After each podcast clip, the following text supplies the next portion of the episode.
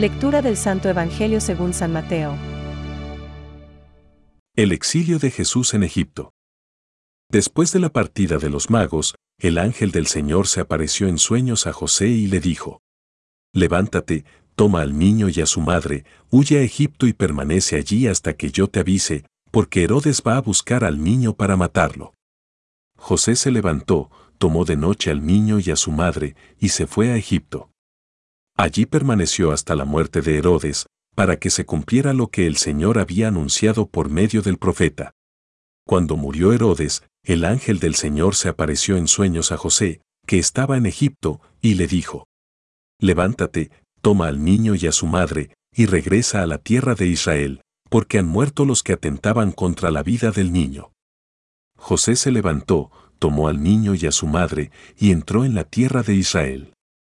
Pero al saber que Arquelao reinaba en Judea, en lugar de su padre Herodes, tuvo miedo de ir allí, advertido en sueños, se retiró a la región de Galilea, donde se estableció en una ciudad llamada Nazaret. Así se cumplió lo que había sido anunciado por los profetas. Es palabra de Dios. Te alabamos, Señor. Reflexión. Levántate, toma contigo al niño y a su madre, y ponte en camino de la tierra de Israel. Hoy contemplamos el misterio de la Sagrada Familia. El Hijo de Dios inicia su andadura entre los hombres en el seno de una familia. Es el designio del Padre. La familia será siempre el hábitat humano insustituible. Jesús tiene un Padre legal que le lleva y una Madre que no se separa de él. Dios se sirvió en todo momento de San José, hombre justo, esposo fiel y padre responsable para defender a la familia de Nazaret. El ángel del Señor se apareció en sueños a José y le dijo, Levántate, toma contigo al niño y a su madre y huye a Egipto. Mateo 2.13. Hoy, más que nunca, la Iglesia está llamada a proclamar la buena noticia del Evangelio de la familia y la vida. Hoy más que nunca, una cultura profundamente inhumana intenta imponer un antievangelio de confusión y de muerte. San Juan Pablo II nos lo recordaba en su exhortación y cliché en Europa. La Iglesia ha de proponer con fidelidad la verdad sobre el matrimonio y la familia.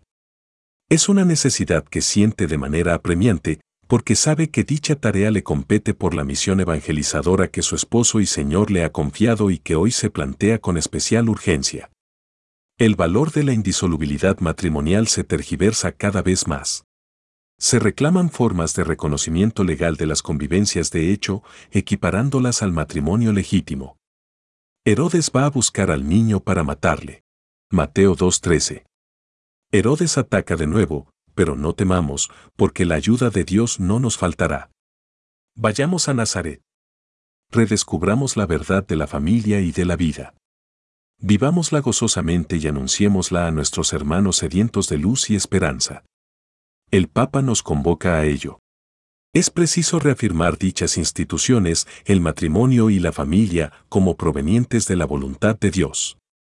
Además es necesario servir al Evangelio de la vida.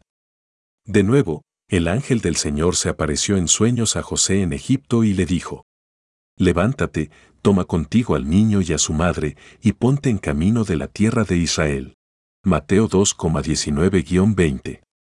El retorno de Egipto es inminente. Pensamientos para el Evangelio de hoy. Cuando los magos anuncian a Herodes que ha nacido un rey, él se turba, y, para no perder su reino, lo quiere matar. Si hubiera creído en él, estaría seguro aquí en la tierra y reinaría sin fin en la otra vida. San Wot Volteus. Cuán importante es que cada niño, al venir al mundo, sea acogido por el calor de una familia. No importan las comodidades exteriores. Jesús nació en un establo y como primera cuna tuvo un pesebre, pero el amor de María y de José le hizo sentir la ternura y la belleza de ser amados. Benedicto XVI. La huida a Egipto y la matanza de los inocentes manifiestan la oposición de las tinieblas a la luz. Vino a su casa, y los suyos no lo recibieron. Juan 1,11. Catecismo de la Iglesia Católica, número 530.